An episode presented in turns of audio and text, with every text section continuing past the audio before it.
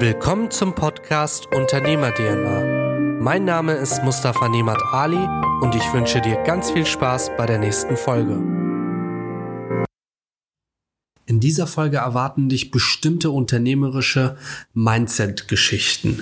Wenn du also einen Unternehmer kennst, für den diese Folge interessant sein könnte, dann teile es mit demjenigen. Unterhaltet euch über diese Folge und schaut, welche Learnings ihr für euch umsetzen wollt. Viel Spaß bei dieser Folge.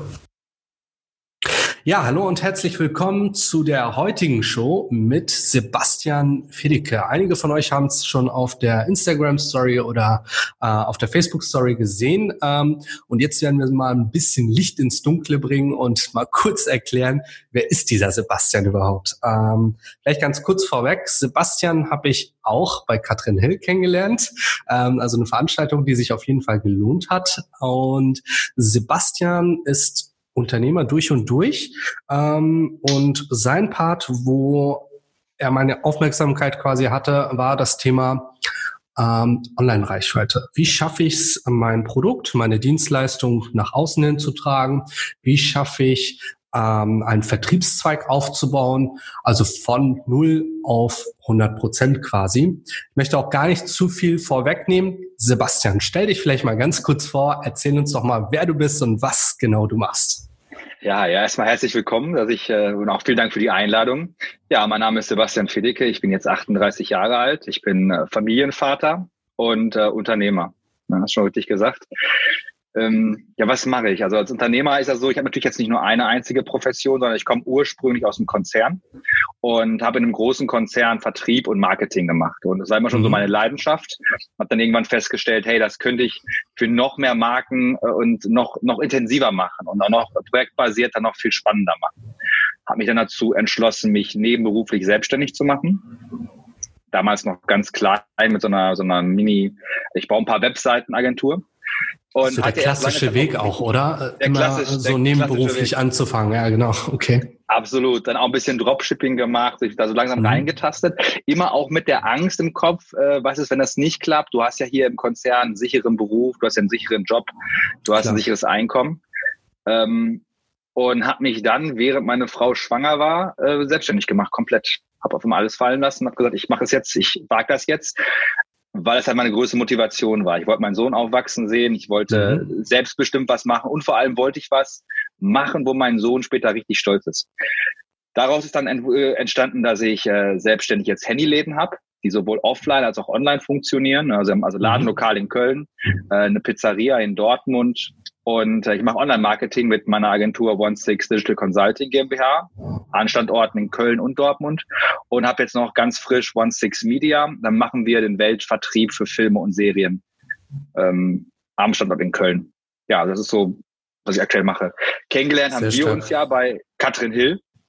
Genau. Äh, für die Katrin mache ich zum Beispiel im, bei, bei Katrin Hill im Online-Marketing-Club und auch im Masterkurs bin ich da mit als Mentor und Coach drin und äh, helfe halt den Leuten dort, wie sie Online-Reichweite aufbauen, wie sie äh, ihr Produkt vermarkten, überhaupt erstmal dazu kommen, ein Produkt zu haben, was sie vermarkten können.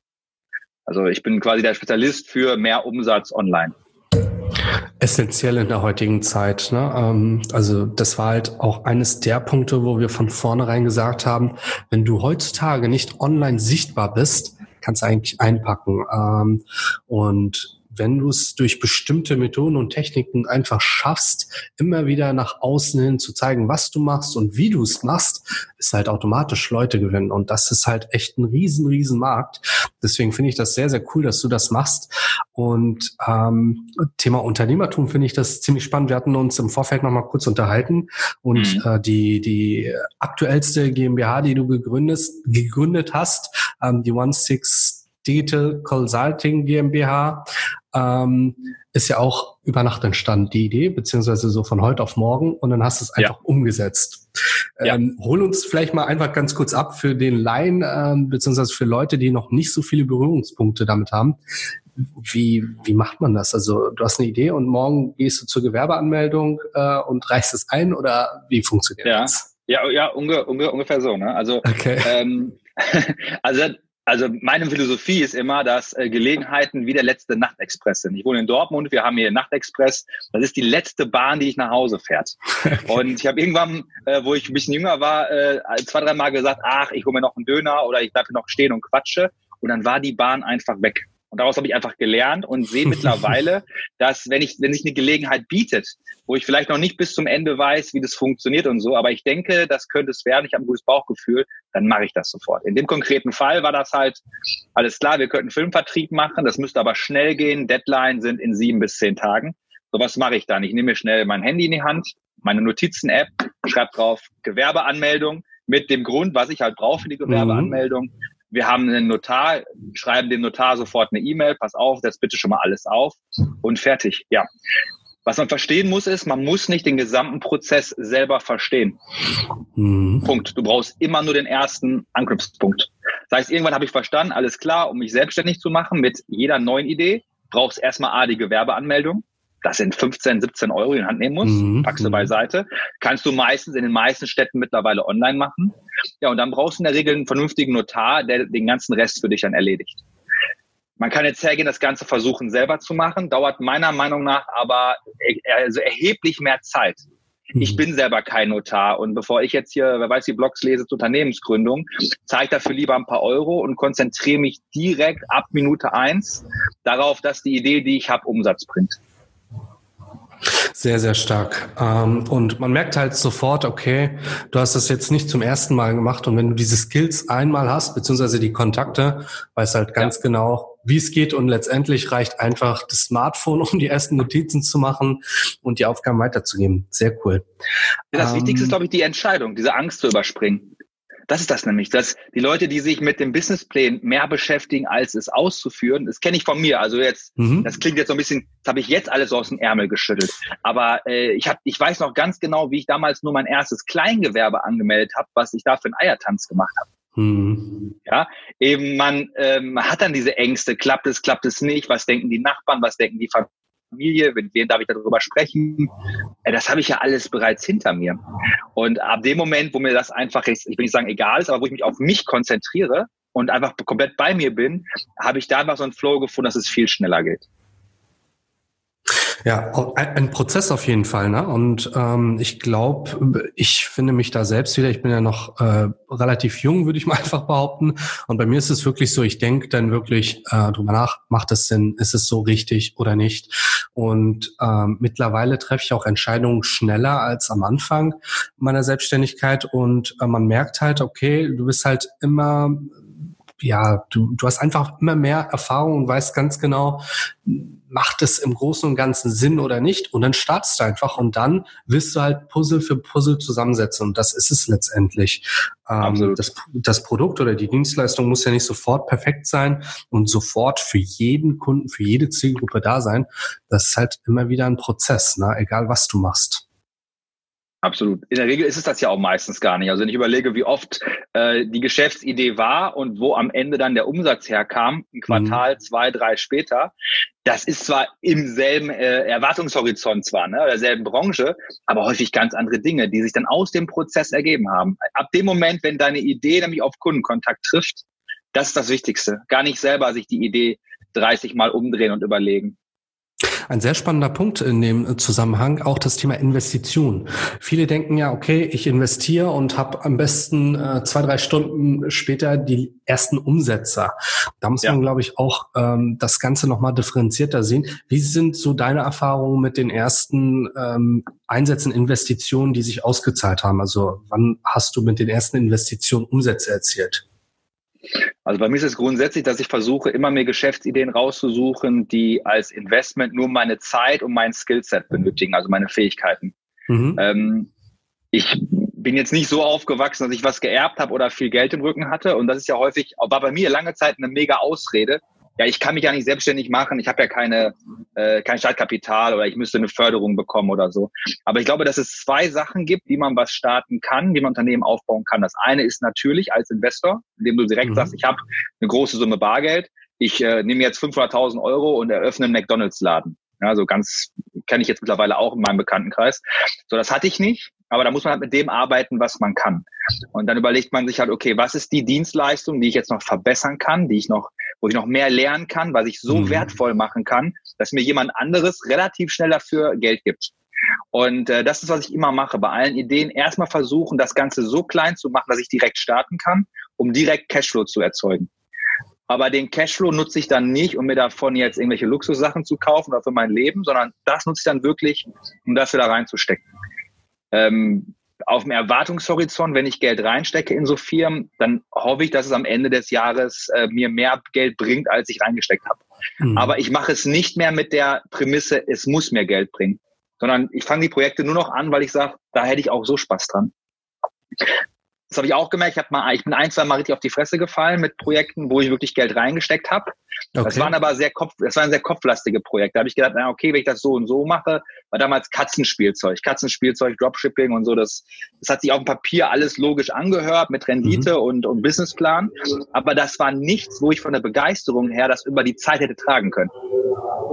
Was ich jetzt festgestellt habe, ist, dass äh, Projekte, die ich jetzt mache, die ich teilweise, wo ich denke, oh, das will ich auch umsonst machen, dass mich das mit so einer ganz anderen, weißt du, ich meine, mit so einer ganz anderen Energie einfach trägt, dass das Geld hinten raus sowieso kommt, aber ich halt nicht müde werde und ich halt nicht ab Tag sieben schon auf mein Bankkonto schiele, mhm. kommt jetzt das Geld zurück.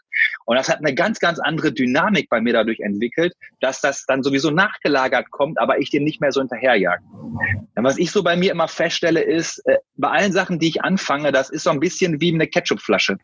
Kennst du, du machst Ketchup zum ersten Mal auf, du haust da drauf, es passiert gar nichts, es läuft ein bisschen so dieses Ketchup-Wasser raus, aber du kriegst kein Ketchup. Und jetzt könnte man irgendwann die Flasche wegstellen oder man klopft weiter. Aber irgendwann macht's plopp und du kriegst richtig viel Ketchup. Und das war bisher bei, bei all meinen Business-Ideen so, dass, oder auch, auch wenn man Reichweite aufbaut. Ich glaube, das kann man, so eine Analogie kann man auf viele Sachen beziehen im Businessleben. Dass du musst aber schlagen, schlagen, schlagen und du weißt nicht, ob beim nächsten Schlag schon der Ketchup richtig rauskommt oder ob du noch mal dreimal schlagen musst. Und sehr, sehr äh, glaub, sich da so motiviert zu halten, ja, das ist so daran, daran denke ich halt die ganze Zeit immer. Mhm. Ich habe ja auch die Momente, wo ich denke, macht das alles hier noch Sinn? Und häufig war der, der tiefste Punkt vom höchsten Punkt bei mir. also da, wo ich dachte, nee, also jetzt, ich bin krank, ich, ich, ich schaffe das irgendwie nicht mehr, ich will das nicht mehr. Und eine Woche später war irgendwie eine glückliche Begebenheit und es hat alles nach oben geschossen. Ja, Disziplin, Disziplin, Disziplin. Ne? Letztendlich mach das, was du liebst und du wirst nie wieder arbeiten müssen. Und äh, das ist, glaube ich, auch ein wichtiger Punkt, den man hier ähm, auf jeden Fall festhalten muss. Egal, was du machst, du musst dich halt irgendwie damit identifizieren ob es ein klassischer Angestelltenjob ist, ob es deine selbstständige Tätigkeit ist, die ja. Menschen, mit denen du arbeitest, die Projekte, die du ähm, erschließt, äh, mit denen du dich beschäftigst und, und, und. Und das Ganze muss halt einfach nachhaltig sein, damit man halt immer wieder sagt, okay, das ist das Richtige. Und dafür stehe ich letztendlich tagtäglich auf, gebe meine Kraft, gebe meine Zeit und ähm, gebe da einfach Vollgas. Ne? Das stimmt. Ja. Ja, ähm, jetzt hattest du äh, anfangs äh, beziehungsweise vorhin kurz erwähnt, du hast ähm, beim Dropshipping in ein Projekt investiert oder deine Zeit damit beschäftigt, äh, in Katzenspielzeugen ähm, ja. äh, ein Business aufzubauen. Ähm, was, was waren denn abseits von der Geschichte so deine größten Fehler am Anfang oder wo sagst du dir, okay, das im Nachhinein würde ich auf jeden Fall anders machen? Also ich habe A, zu lange, also das sind echt die Klassiker, ne? Zu lange mhm. gezögert, zu lange gezögert mit äh, wirklich mir auch mal Hilfe zu holen. Da, lange Zeit habe ich gedacht, ich muss erstmal alles alleine machen. Ich habe gedacht, ich muss ja erst Geld verdient haben, um das dann wieder investieren zu können. Mhm. Und äh, also eins der ersten Projekte war halt eben eins Katze.de damals und leise Stromerzeuger. Und da habe ich mich an, den, an die falschen Sachen orientiert. Da habe ich gedacht, ich müsste erstens alles komplett durchdacht haben. Ich müsste wirklich mhm. wissen, was ist der Markt, was ist äh, das Produkt. Das ist zwar auch richtig, aber es kostet zu viel Zeit. Also wenn du, wenn du, wenn du ein Mann bist oder ein Einmann-Unternehmen bist oder ein Zwei-Mann-Unternehmen bist, dann hast du ja nur so und so viel Produktivitätsstunden am Tag. Und eine Sache, die ich früh gelernt habe, ist, wenn du mit zwei Leuten im Raum sitzt, die das Gleiche machen, dann wird aus dieser einen Stunde Produktivität nur 30 Minuten. Deine mhm. Zeit wird weniger. Klar. Wenn aber in dem einen Raum zwei Leute sitzen, die äh, verschiedene Dinge machen für das gleiche Produkt oder für das gleiche Projekt, dann machst du aus einer Stunde zwei Stunden. Und das war damals mein größter Fehler, weswegen wir einfach so langsam waren zu zweit, dass wir quasi aus jeder Stunde nur 30 Minuten gemacht haben mhm. und haben es dadurch viel zu spät an den Kunden gebracht und haben dadurch einfach mal sechs, sieben, acht Monate verbraucht, bis wir dann festgestellt haben, okay, diese Idee ist ja überhaupt nicht tragfähig, weil Lieferzeiten aus China sind viel zu lang, mit den Retouren mhm. haben wir ein Riesenproblem, die Produkte haben die Qualitätsgüte überhaupt nicht, die wir haben wollen. Das wären Sachen gewesen, wo ich heute sage, da mache ich heute einen Pilot und nach vier Wochen und vielleicht ein, 2000 Euro maximal weiß ich, hat dieses Konzept überhaupt funktioniert oder funktioniert es nicht. Und ich habe auch früher dann zu lange dran festgehalten. Mhm. Ich hatte mhm. mich so an, an den, ich habe ein Logo entwickelt, weißt du, und dann eine Website und das war so mein Ding. Und ich wollte zu lange mir nicht eingestehen, dass ich es dann doch fallen lasse, weil es keinen Sinn macht wirtschaftlich. Also das sind auch die beiden Key Learnings, die danach bei mir alles so unwahrscheinlich haben schnell werden lassen.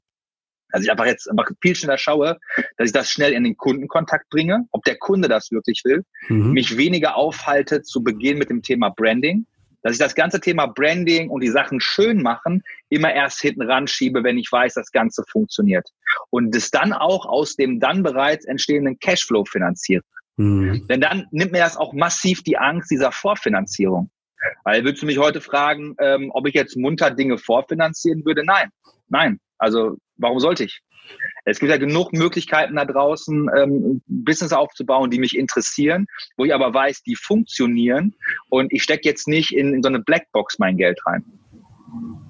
Klar, das stimmt. Und wenn du die Skills hast und weißt, wie das funktioniert, dann kannst du das halt jedes Mal wieder nutzen. Aber ich glaube, dass es wirklich ähm, ein, eines der wichtigsten äh, Klassiker, jetzt in Anführungsstrichen, ähm, die auch jeder wirklich durchleben muss und persönlich ja. auch einmal fühlen muss. Weil letztendlich, egal was du sagst und äh, wen du belehrst, wenn derjenige das selbst nicht durchgemacht hat und weiß, was das für Prozesse sind, wird da nie irgendwie ähm, Sympathie entstehen oder ich werde mich nie damit identifizieren können. Deswegen muss ich das leider Gottes durchleben. Ähm, was auch ein wichtiger Punkt ist. Viele scheuen sich davon, Fehler zu machen. Lesen, lesen, lesen, recherchieren, recherchieren, recherchieren, um wirklich ja. perfekt zu starten. Und so wie du sagst, die Zeit ist halt wirklich der wichtigste Punkt. Und da habe ich auch einen riesen, da, da habe ich auch einen riesen ja. Tipp nochmal dazu, gerade zum Thema Lesen. Äh, das wird häufig so propagiert, du sollst halt am besten jede Woche ein Buch lesen. Ich habe für mich persönlich fünf Bücher, die ich immer wieder in Schleife lese. Mhm. Also ich mache das Thema für gar nicht mehr, dass ich ein Buch nach dem nächsten lese. Ich weiß auch gar nicht, wer, wer das mal irgendwie äh, programmiert hat, dass das irgendwie sinnvoll wäre. Es ist nicht sinnvoll. Also es macht, aus meiner Sicht macht es keinen Sinn, es also überhaupt alles zu lesen. Es gibt so eine ein Prozent Regel, dass man sowieso nur ein Prozent von Videos, von äh, Podcasts, von äh, Büchern mhm. konsumieren soll, nämlich nur das eine Prozent, was ich direkt umsetzen kann. Also ähm, wer es jetzt hier hört, das war, also am Anfang habe ich es auch gemacht, habe ich mir ein gesamtes Buch durchgelesen. Ja, von Kapitel 1 bis zum Ende, habe es dann zugeklappt, hatte dann 30 Ideen in meinem Kopf, aber das hat mich mehr verwirrt, als ich in die Umsetzung gekommen bin. Weil das ist, das ist auch nicht gut. Also Inspiration ist super, ist aber wie Medizin. Zu viel Inspiration tötet dich. Ja, weil du dann einfach zu viele Ideen hast Klar. und du es gar nicht mehr fokussieren und umsetzen kannst. Also da auf jeden Fall weniger machen und lieber dasselbe Buch, dasselbe Kapitel nochmal und nochmal und nochmal lesen, um also alle Winkel davon zu begreifen, das umzusetzen und dann etwa dazu gehen. Was sind so deine Bücher, die du liest? Uh, Think and Grow Rich. Mhm. Think and Grow Rich ist auf jeden Fall eins meiner absoluten Lieblingsbücher und How to Be Like Walt. Das ist auch, glaube ich, das, was mich am allermeisten inspiriert hat. How to Be Like Walt ist eine Biografie mhm. ähm, über Walt Disney, die jemand ah, geschrieben okay. hat, jemand, ja, die jemand geschrieben hat, äh, der die Orlando Magics äh, groß gemacht hat in Florida. Und äh, ich bin riesen Disney-Fan, also auch Walt Disney-Fan und fahre auch jedes Jahr ein, zwei Mal ins Disneyland äh, auf der ganzen Welt. Ähm, nicht, weil ich unbedingt der große Achterbahn-Fan bin, sondern was ich total faszinierend fand, dass äh, der ähnlich angefangen hat wie, wie ich. Also ich will jetzt nicht mich da nicht, äh, ne, aber was ich total spannend fand, war, Walt Disney ist halt aufgewachsen in irgendwo Oklahoma äh, mhm. als, als Sohn so einer ganz normalen Familie und hat dann angefangen mit Zeichentrickfilmen für Zahnärzte. Der hat kleine Werbefilmchen gemacht. Also er hat eigentlich auch ganz anders angefangen und dann diesen Werdegang, diese Vision zu haben, ja, trotz dass dem alle gesagt haben, so ein Quatsch, ähm, das hat keine Zukunft, Zeichentrickfilme in, in Spielfilmlänge, das will doch niemand sehen. Wo wir heute, so 60, 70 Jahre später, ist das gang und gäbe. Ich meine, Disney ist der größte Unterhaltungskonzern der Welt. Und wenn man sich die ersten Tage angeguckt hat, dass dem Mann immer und immer wieder gesagt wurde, das macht keinen Sinn. Der hat keine Kredite von Banken bekommen. Das müsste man sich mal vorstellen. Man reist in die Zeit zurück, trifft Walt Disney, der sich von dir 5000 Dollar leihen will und du sagst, nee, ich glaube, was du da vorhast, ist Quatsch. Und das finde ich ist so eine ermutigende Story, was ich mir immer wieder durchlese, wenn ich eben an so Punkte komme, äh, wo mir einer jetzt nicht die Hand reicht, wo ich mhm. irgendwie nicht weiterkomme, wo ich das Gefühl habe, ja, hm, vielleicht haben die ja recht, vielleicht ist die Idee ja doch Quatsch. Dann denke ich immer genau daran, also was wäre passiert, wie würde die Welt heute aussehen, hätte irgendjemand damals Walt Disney gestoppt? Klar, natürlich. Ja. Also es ist ein sehr cooler Punkt. Und ähm, ich glaube, bei vielen Persönlichkeiten ist es tatsächlich so, dass sie anfangs belächelt wurden und dass man ja. ihnen anfangs nicht zugetraut hat, was sie ähm, mal entwickeln oder was sie mal groß machen. Nehmen wir Apple, Tesla, Walt Disney, da gibt es so viele ähm, Historien. Ja. Und How to be like Walt habe ich mir auf jeden Voll. Fall aufgeschrieben. Ich kenne das Buch nicht und werde es mir auf jeden Fall mal anschauen. Ähm, ah, Thema Bücher, genau. Also ich habe auch anfangs sehr viel gelesen. Mittlerweile habe ich kaum die Zeit, noch was zu lesen. Mhm. Und wenn ich was lese, dann lese ich immer so ein Kapitel, was ich auf Anhieb interessant finde. Und dann, so wie du sagst, ähm, wirklich zu schauen, okay, gibt es etwas, was ich so noch nicht durchdenkt habe oder was ich so noch nicht gesehen habe. Und dann mhm. zu schauen, wie ich es auf meine bestehenden Strukturen umwandeln kann. Ob es Zeitmanagement ja. ist, Persönlichkeitsentwicklung, Kontaktaufbau und, und, und. Und da bin ich ganz bei dir. Dieses klassische äh, Learn to get rich oder äh, Read to get rich, sorry, ähm, mhm. ist, glaube ich, auch nicht mehr so ausschlaggebend. Und vor allem, wo willst du unterscheiden? Ich hatte gestern eine Diskussion mit einem Freund, der kommt aus dem wirtschaftlichen Bereich. Er muss berufsbedingt sehr, sehr viel lesen, um auch immer mhm. wieder up-to-date zu bleiben. Und er sagt, ganz ehrlich, unsere Zahlen, Daten, Fakten beruhen meistens äh, von 1700, 1800 und es ist immer mhm. wieder das Gleiche. Es wird nur anders mhm. geschrieben. Und mhm. oftmals wird es so geschrieben, dass es komplett verfremdet ist. Von daher ähm, immer muss man halt auf jeden Fall beide Seiten sehen und äh, das auf jeden Fall differenzierter sehen, weil nur lesen, äh, weil es steht und weil es richtig ist, ist, glaube ich, kompletter falscher Ansatz. Nee, also lesen wird als, als Starting Point ist eine gute Sache, aber mhm. unerlässlich für den Erfolg, auch umso mehr man äh, interagieren möchte, auch als Unternehmer, ist halt eben das Thema, sich zu vernetzen mit Leuten regelmäßig. Also ich habe das auch, ich habe auch eine Mastermind-Gruppe, mhm. äh, wo wir uns einfach jede Woche für 30 Minuten treffen online, ähm, schnell Themen, jeder sagt in fünf Minuten lang, was bei ihm gerade besonders gut läuft mhm. und am Ende nochmal, wo er eine Frage hat, wo er Hilfe benötigt, wo dann aber auch nicht diskutiert wird, sondern wenn keiner die Antwort hat, bleibt die Frage unbeantwortet. Ja, ist ein super Zeitfaktor. Wenn einer die Frage hat und sagt, ich kann das genau beantworten, weil ich es weiß, nicht weil ich ein Gefühl habe, dann beantwortet der das. Und das mhm. hilft unwahrscheinlich mehr, weil das einfach dir auch sehr viel Zeit spart, als würdest Klar. du da erst lange rumrecherchieren und ähm, sowas ist, glaube ich, immer viel, viel wichtiger heutzutage, sich da zu vernetzen und eine Gruppe zu haben, wo du dich einfach innerlich pusht und motivierst und an den richtigen Stellen einfach die Hilfe bekommst. Kommen wir zu den heutigen Learnings. Punkt 1. Umso mehr Erfahrungen du hast, umso schneller werden deine Prozesse. Punkt 2. Nur der Cashflow ist der Antrieb für Investitionen der Unternehmer. Punkt 3. Projekte werden erst dann perfekt gemacht, wenn ich schon die ersten Umsätze erzielt habe. Punkt 4. Konsumiere nur Inhalte, die du auch umsetzen wirst. Wenn dir der Podcast gefallen hat, vernetz dich auf Instagram und Facebook mit mir, folg mir auf Spotify und lass mir gerne eine 5-Sterne-Bewertung auf iTunes da, damit noch mehr Leute diesen Podcast hören.